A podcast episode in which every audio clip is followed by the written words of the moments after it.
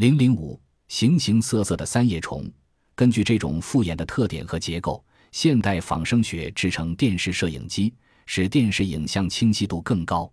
长在三叶虫腹部的板状附肢，也就是它的脚，这些小脚成对地以前后顺序排列，跟螃蟹的螯相似。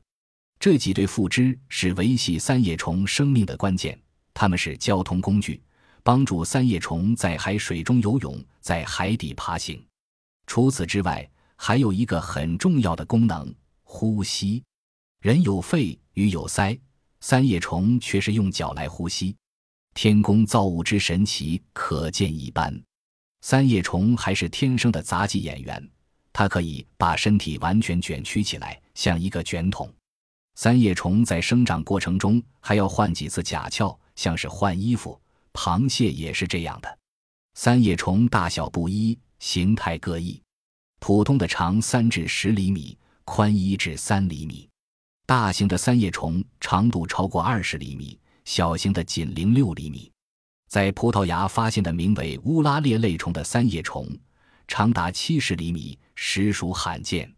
大的种类有的是三叶虫、蝴蝶三叶虫等，小的像球疖子。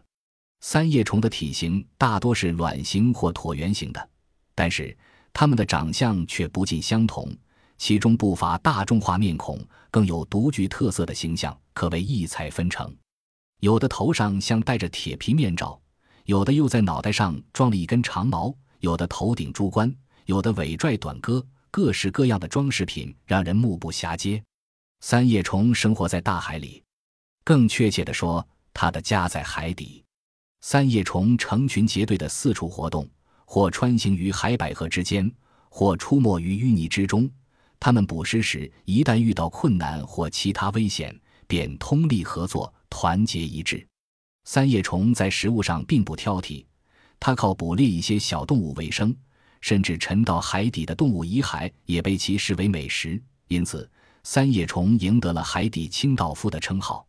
当然，就像鲜肉比冻肉味道好一样，对三叶虫来说，海底淤泥中肥嫩柔软又极有营养价值的蠕虫是第一选择。虫如其名，蠕虫全身滑腻腻的。而且不停地在蠕动，正是那层粘液使三叶虫不会轻易得手，而三叶虫也不会就此罢休。经过一番你死我活的较量后，蠕虫最终会败下阵来，成为三叶虫的滋补品。万足动物海豆芽也是三叶虫不可多得的理想食品，不过它很难征服。三叶虫常常是吃了闭门羹后悻悻离开。弱肉强食。同类之间的相互蚕食，在三叶虫的世界里也没有幸免。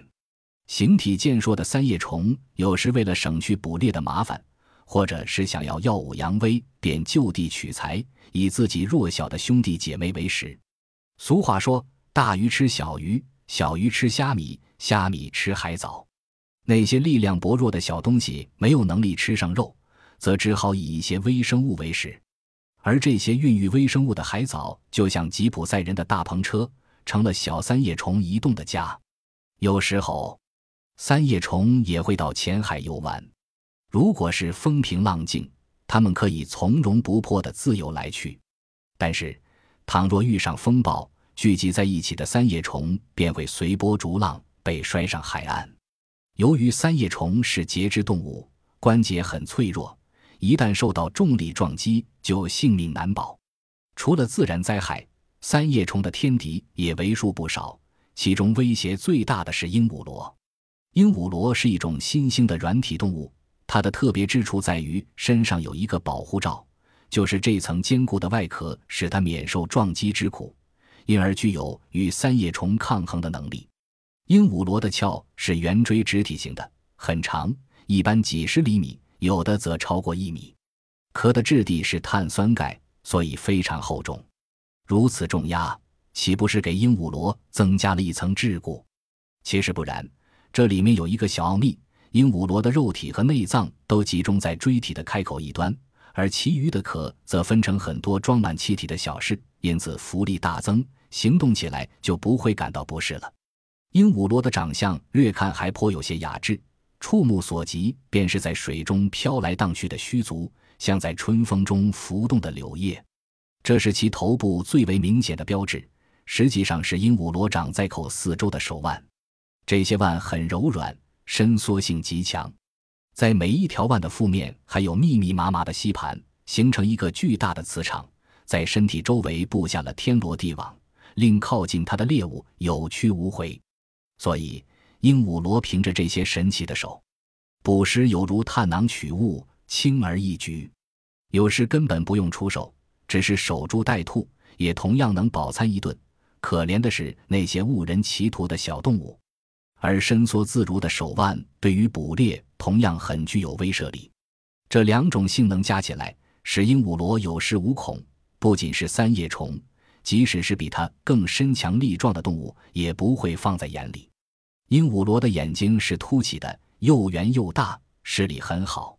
它的嘴长在头部前端，嘴边上有错字一样的颚，能毫不费力地把一些壳状物咬碎，真是天生的尖牙利嘴。鹦鹉螺拖着重重的壳，究竟是怎样在海中行动的呢？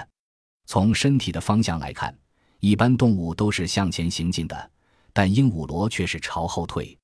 因为它的动力来自口里的喷水器官，当它喷水时，会受到海水的反作用力，从而推动身体行进，不过是倒退着前进罢了。这倒有些像横放的火箭，只是一个喷水，一个喷火。看起来，鹦鹉螺也并不是游泳能手，所以它基本上都是在海底活动。所谓不是冤家不聚头，同样生活在海底，为了寻找活路。鹦鹉螺和三叶虫之间免不了会同时操戈，偏偏鹦鹉螺在食物上要求很高，非肉不吃，为数众多的三叶虫便自然而然地成了对方的猎物。鹦鹉螺是三叶虫的星，今天很常见的乌贼和章鱼与它是同类，在现代的太平洋里还残存着鹦鹉螺的后裔，而且是独一无二的。不过在外形上已有所改变，可变成了卷曲型的，更加好看了。三叶虫在鹦鹉螺的威胁下，经过漫长的时间，身体的构造及性能已有所改变，不再束手待毙。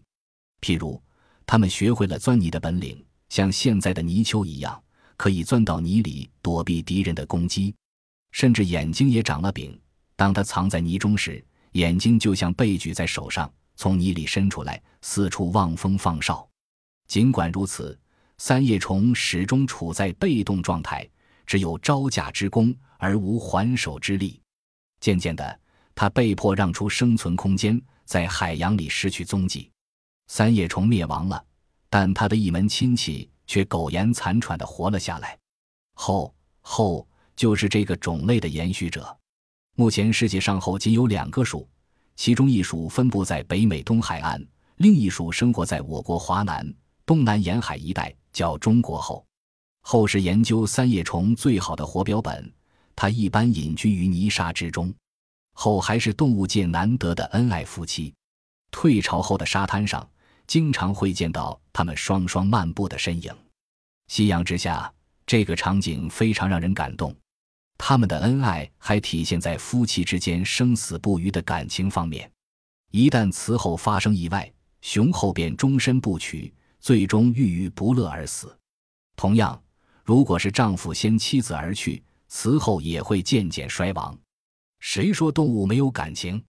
有趣的是，在生殖季节，雄性总是伏在雌性背上，并用两条螯足抱着雌后，通过这种奇怪的方式使卵受精。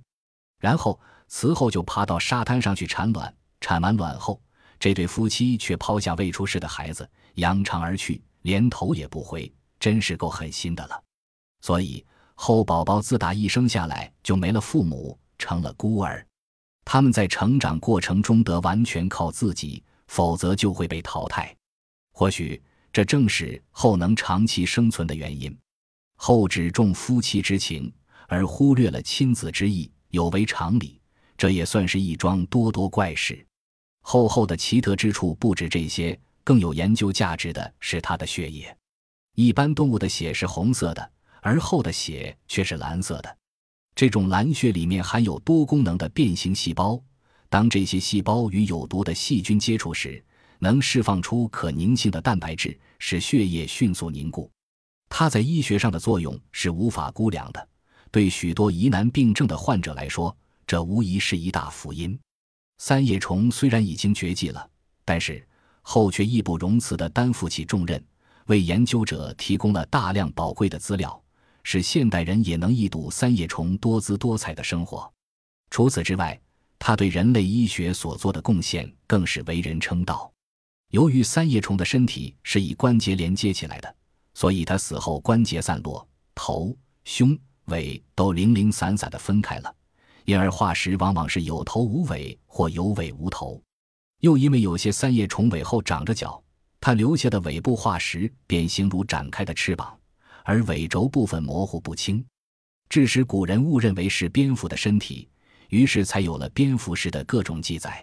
虽然古人因科学技术的不发达，不能准确地认识三叶虫，但无论如何，他们的首发之功是不能轻易抹杀的。本集播放完毕，感谢您的收听，喜欢请订阅加关注，主页有更多精彩内容。